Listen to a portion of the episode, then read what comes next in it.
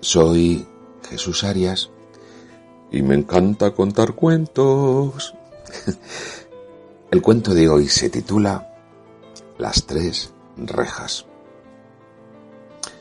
El joven discípulo de un filósofo sabio llegó a casa y le dijo a este, Maestro, maestro, un amigo estuvo hablando de ti con malevolencia. Espera, le interrumpió el filósofo. ¿Hiciste pasar por las tres rejas lo que vas a contarme? Las tres rejas, preguntó el discípulo. Sí. La primera es la verdad.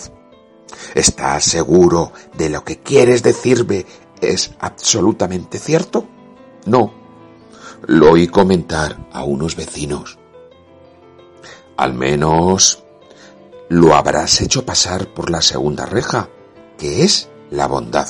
¿Eso que deseas decirme es bueno para alguien? No, en realidad no. Es todo lo contrario. Ah, vaya, vaya. La última reja es la necesidad.